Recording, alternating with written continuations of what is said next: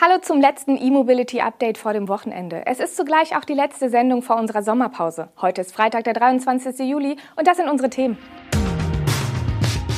Daimler bringt ab 2025 nur noch Elektroplattformen. Kia EV6 mit stolzer Reichweite. Fisker eröffnet im kommenden Jahr erste Markenzentren. TU Graz zeigt mobilen Laderoboter und erster HPC-Ladepark im Stadtgebiet von Jena.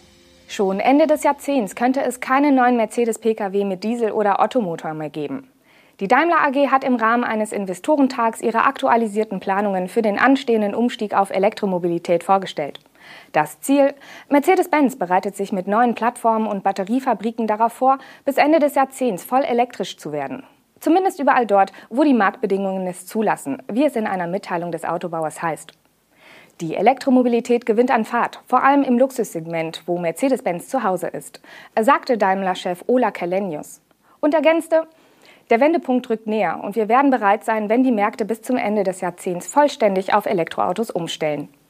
Ein absolutes Absatzziel für reine Elektroantriebe definierte Kalenius für seine Pkw und Vans zwar nicht, das Unternehmen verdoppelte aber den erwarteten Anteil von Elektroautos und Plug-in-Hybriden für 2025 auf 50 Prozent. Ab der Mitte des Jahrzehnts sollen dazu gleich drei neue Elektrofahrzeugarchitekturen in die Produktion kommen für Kompaktwagen, Oberklassefahrzeuge und Vans bzw. Transporter. Ab dann werde es nur noch neue rein elektrische Plattformen geben. Um den nötigen Bedarf an Komponenten für die elektrischen Antriebe zu decken, will Daimler künftig Elektromotoren nicht mehr zukaufen, sondern selbst produzieren.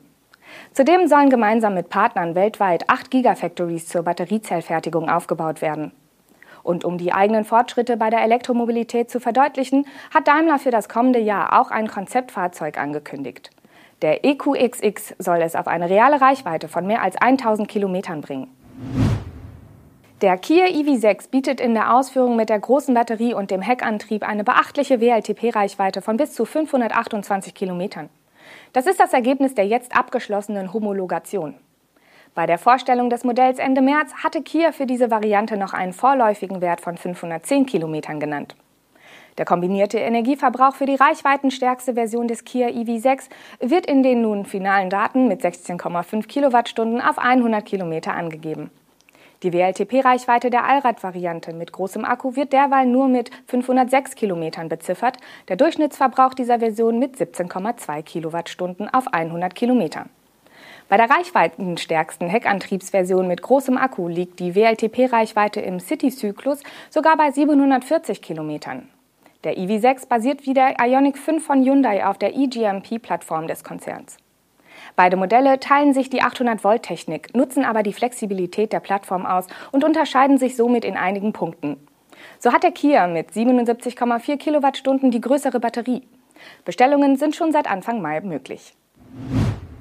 Fisker hat Details zu seinen Plänen für Niederlassungen in Europa und den USA veröffentlicht. Das erste sogenannte Brand Experience Center soll im ersten Halbjahr 2022 in Los Angeles eröffnet werden, dicht gefolgt von einem ähnlichen Zentrum in München. Im zweiten Halbjahr sollen mindestens vier weitere Zentren folgen, konkret in London, New York, Miami und Kopenhagen. Dass in München die erste Einrichtung dieser Art in Europa entsteht, verwundert nicht. Im Herbst 2020 hatte das kalifornische Unternehmen bekannt gegeben, dass seine Europazentrale in der bayerischen Landeshauptstadt entstehen soll. Die Standortwahl soll auch wegen der Nähe zur Produktionsstätte von Auftragsfertiger Magna in Graz getroffen worden sein. Die Brand Experience Center sollen laut potenziellen Fisker-Kunden die Möglichkeit bieten, die Fahrzeuge des Unternehmens zu sehen und zu erleben sowie mit Produktexperten vor Ort zu sprechen. Das Konzept kennen wir von Tesla. Die Produktion des Fisker Ocean im Magna-Werk in Graz soll übrigens am 17. November 2022 starten. Die Serienversion des Elektro-SUV will Fisker im November auf der Los Angeles Auto Show präsentieren. In den USA kommt der Stromer angeblich für rund 37.500 US-Dollar auf den Markt. Für Deutschland kündigt Fisker einen Preis von weniger als 32.000 Euro an. Dieser versteht sich einschließlich Steuern und Subventionen. Die hiesige Kaufprämie ist also bereits abgezogen. Kommt das Auto zum Strom oder der Strom zum Auto? Die Technische Universität Graz hat zusammen mit österreichischen Firmen den Prototyp eines vollautonomen und mobilen Laderoboters entwickelt. Dieser findet selbstständig zum geparkten E-Auto, wo ein Roboterarm das Ladekabel zum Ladeport führt und dort andockt. Nach dem Ladevorgang steckt sich der Roboter wieder ab und entfernt sich vom Fahrzeug. Beim Prototypenstatus soll es derweil nicht bleiben. Das oberösterreichische Startup Alveri will diese Laderoboter für E-Autos künftig in Serie produzieren. Bis zur Serienreife sind aber noch einige Optimierungen nötig. Sorgen bereitet den Entwicklern etwa die Stromversorgung des Laderoboters. Da die Integration einer Antriebsbatterie den Projektpartnern zufolge aus Gewichts- und Kostengründen, aber vor allem auch aus ökologischer Sichtweise nicht sinnvoll ist, tüfteln sie an einer Stromversorgung über Bodenkontakte. Auch die Software für die Steuerung des Roboters muss noch integriert werden. Zurzeit läuft sie auf einem separaten PC. Anwendungsfälle für mobile Laderoboter sehen die Partner übrigens vor allem dort, wo viele Fahrzeuge geladen werden müssen. Etwa in Parkhäusern, auf Park-and-Ride-Plätzen oder größeren Geschäftsparkflächen. Die Stadtwerke Energie Jena-Pößneck und die TEAG Thüringer Energie haben den ersten HPC-Schnellladestandort im Stadtgebiet von Jena in Betrieb genommen. Er steht in der Rudolstädter Straße im Stadtteil Winzerla. Die beiden Ladestationen mit insgesamt vier Ladepunkten stehen nahe einer vielbefahrenen Ausfallstraße in Richtung der Autobahn A4 und der Bundesstraße B88. Sie sollen vor allem Pendler, den Durchreiseverkehr und Mieter der nahegelegenen Wohngebiete anlocken. Bis zu 150 kW Ladeleistung stehen an den insgesamt vier Ladepunkten zur Verfügung.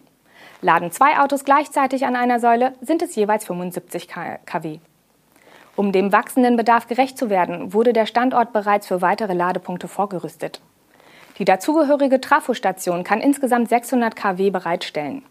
Die Stadtwerke betrachten den Ladepark als möglichen Auftakt für weitere Hochleistungslader im Stadtgebiet von Jena.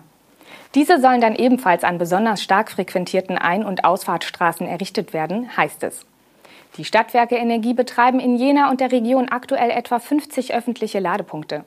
Die TEAG Thüringer Energie ist dabei, das Netz in der Stadt und weiteren thüringischen Kommunen weiter zu verdichten. Das war unser E-Mobility Update für diesen Freitag. Und mit dieser Sendung verabschieden wir uns auch in eine vierwöchige Sommerpause.